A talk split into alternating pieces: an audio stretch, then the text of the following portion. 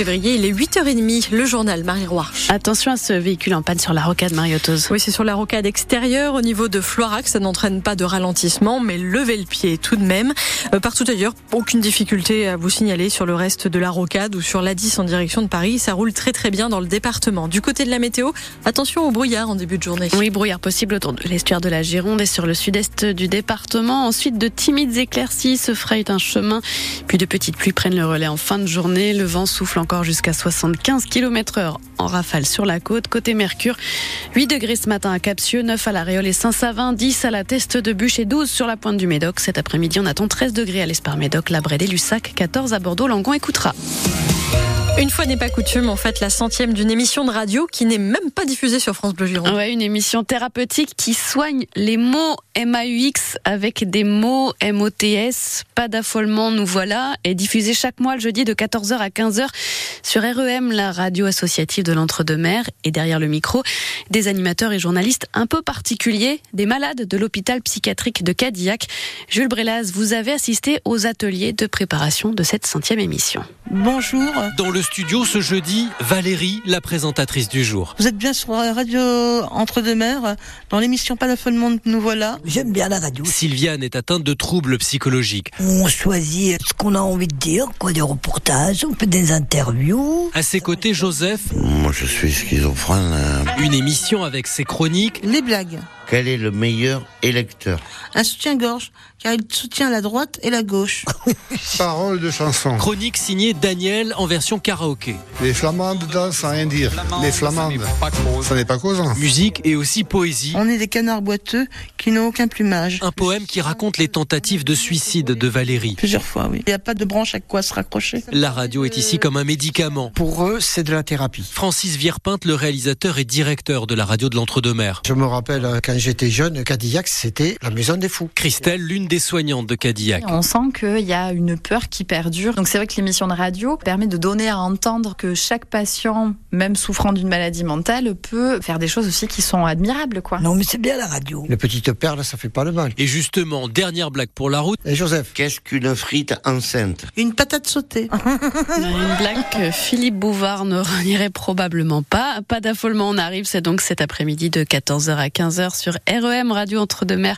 On vous donne une petite permission d'une heure avant de revenir bien sûr sur France Bleu Gironde.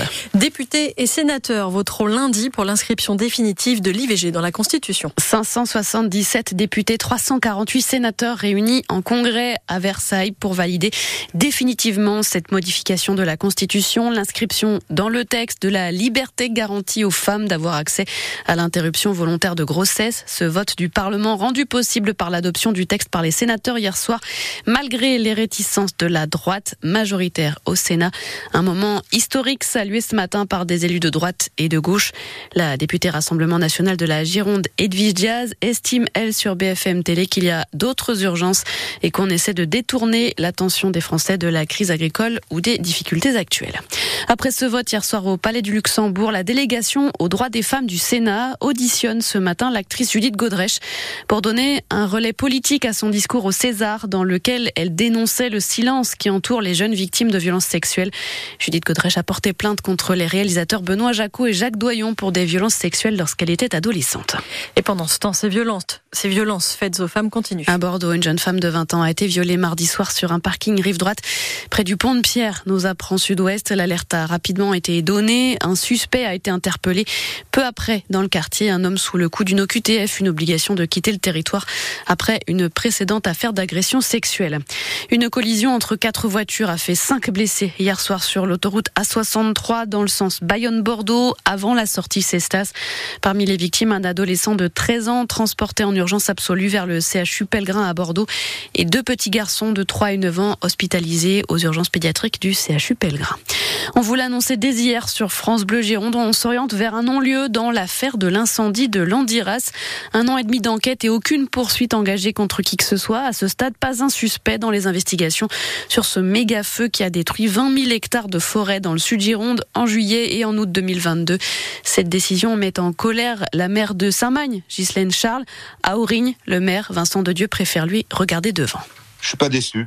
Je suis fataliste. On sait très bien que dans des événements comme ça, si ça se fait pas dans les très vite, c'est très compliqué. Donc, euh, même si l'enquête n'est pas fermée officiellement puisqu'elle va durer s'il y a des éléments nouveaux.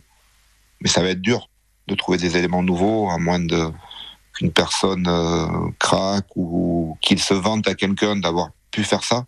Voilà, c'est euh, un sentiment très mitigé, mais pas de colère. Euh, on a eu assez de colère en 2022. Euh, maintenant, on est plus dans un travail de, de, reconstruction, de se projeter. Donc, comment on reconstruit l'après, comment on, prépare si on revit ça un jour. Voilà, on est plus là-dedans que dans le fait de regarder derrière et de se dire il y a une personne qui va être euh, condamnée à tout prix pour ça.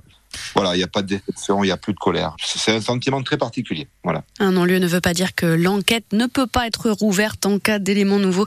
C'est possible dans la limite du délai de prescription. Il est de 20 ans dans cette affaire. Albert Ellis s'est réveillé. C'est la bonne nouvelle qu'on attendait depuis ce week-end. Elle est arrivée hier soir via un communiqué de la famille de l'attaquant hondurien des Girondins de Bordeaux.